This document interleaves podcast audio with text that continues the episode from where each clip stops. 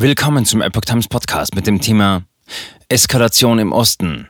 Putin schickt Truppen in die Ostukraine. USA und EU kündigen Sanktionen an. Ein Artikel von Epoch Times vom 22. Februar 2022. Die Hoffnung auf eine friedliche Lösung des Ukraine-Konflikts scheinen sich zu zerschlagen. Jetzt sollen russische Soldaten in den Osten des Landes einrücken. Der Westen will Sanktionen verhängen.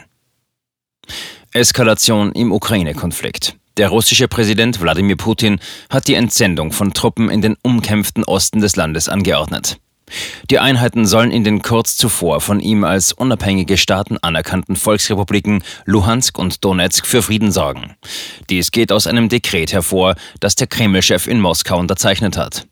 Wann die Soldaten in die von pro-russischen Separatisten kontrollierten Gebieten einrücken, blieb zunächst unklar. Die USA und die EU kündigten Strafmaßnahmen an. Verstöße gegen Waffenstillstand.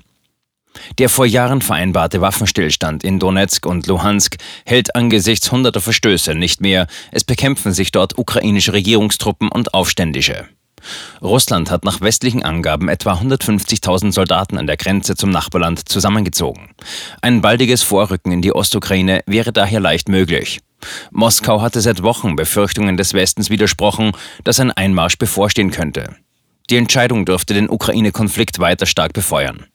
Die EU wird mit Sanktionen darauf reagieren, wie EU-Kommissionspräsidentin Ursula von der Leyen und Ratspräsident Charles Michel erklärten. Die Strafmaßnahmen sollten diejenigen treffen, die daran beteiligt sind, hieß es.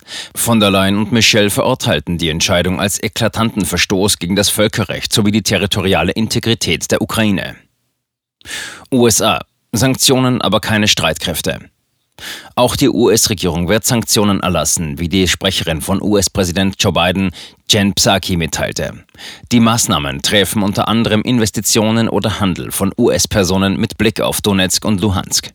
Biden bekräftigte demnach, dass die Vereinigten Staaten im Gleichschritt mit ihren Verbündeten und Partnern rasch und entschlossen auf eine weitere russische Aggression gegen die Ukraine reagieren würden. Wir werden morgen weitere Maßnahmen ergreifen, um Russland für diese eindeutige Verletzung des Völkerrechts und der Souveränität und territorialen Integrität der Ukraine zur Rechenschaft zu ziehen, sagte ein hoher Beamter des Weißen Hauses.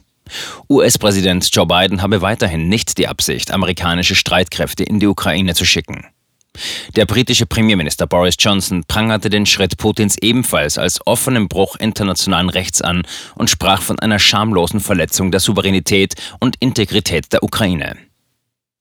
Putin wirft NATO unverschämte Aneignung vor.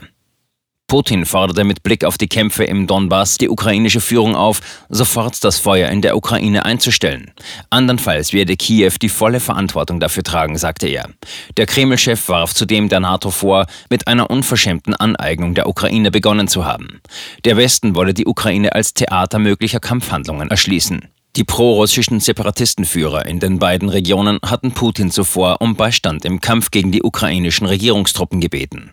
Im Osten der Ukraine gibt es viele pro-russische Bürger, die sich ein Anbinden des Gebiets zu Russland wünschen. Nach UN-Schätzungen gibt es in dem seit acht Jahren währenden Konflikt bisher mehr als 14.000 Tote. Putin sprach in der Fernsehansprache von einem Massenverbrechen am russischstämmigen Volk in der Ostukraine. Die sogenannte zivilisierte Welt zieht es vor, den von Kiew begangenen Genozid im Donbass zu ignorieren, sagte Putin. Vier Millionen Menschen seien betroffen. Die USA hatten Russland zuletzt beschuldigt, möglicherweise den Vorwurf des Völkermordes als Vorwand für eine Invasion nutzen zu wollen. Putin warf der NATO überdies eine jahrelange Täuschung vor. Russland sei zu Sowjetzeiten bei der Wiedervereinigung Deutschlands versprochen worden, dass die NATO sich kein bisschen nach Osten ausdehne. Sie haben uns betrogen, sagte Putin und warf dem westlichen Bündnis vor, bereits fünf Wellen der Ausdehnung nach Osten durchgezogen zu haben und Russland wie einen Feind zu behandeln. Warum das alles? Wozu? fragte Putin. Er hatte zuletzt mehrfach vor einer Aufnahme der Ukraine in die NATO gewarnt. Russland sieht sich dadurch in seiner Sicherheit bedroht. Putin warnte außerdem, dass in der Ukraine Atomwaffen hergestellt werden könnten. Die Ukraine verfügt tatsächlich immer noch über sowjetische Nukleartechnologien und Trägersysteme für solche Waffen. Baerbock. Bruch des Völkerrechts. Außenministerin Annalena Baerbock verurteilte die Anerkennung der Separatistenregion durch Russland als eklatanten Bruch des Völkerrechts und schweren Schlag für alle diplomatischen Bemühungen zur friedlichen Beilegung und politischen Lösung des aktuellen Konflikts.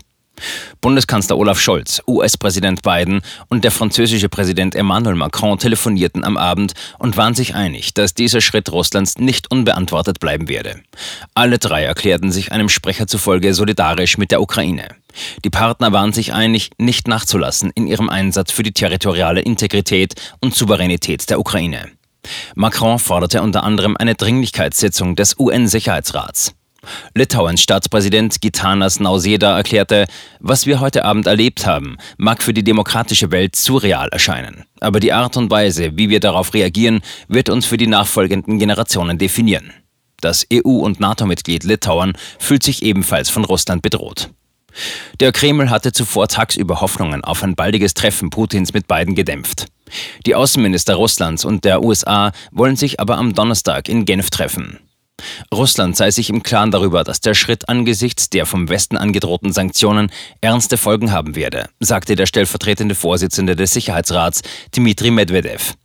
Es gebe angesichts der Lage aber keine andere Möglichkeit, als die Gebiete anzuerkennen. Der Druck auf Russland werde beispiellos sein. Die Hoffnung sei, dass sich der Konflikt danach abkühle. UN-Dringlichkeitssitzung in Planung. Eine kurzfristig anberaumte Dringlichkeitssitzung des UN-Sicherheitsrates in New York wird Diplomaten zufolge noch in der Nacht zum Dienstag stattfinden. Kreise berichteten der deutschen Presseagentur, das Treffen sollte voraussichtlich um 3 Uhr mitteleuropäische Zeit im Hauptquartier am East River abgehalten. Zunächst hatte es geheißen, die Vertreter der 15 Länder würden hinter geschlossenen Türen zusammenkommen, nun aber soll es nach Angaben mehrerer Diplomaten doch öffentlich stattfinden.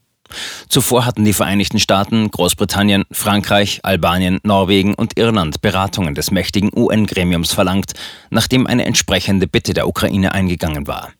Es blieb zunächst unklar, ob eine geplante Resolution eingebracht wird. Russland, das dem Sicherheitsrat gegenwärtig vorsitzt, könne versuchen, das Treffen zu verhindern. Dafür müsste Moskau eine sogenannte prozedurale Abstimmung verlangen, bei der in der Folge weniger als neun der 15 Staaten für die Beratungen votieren.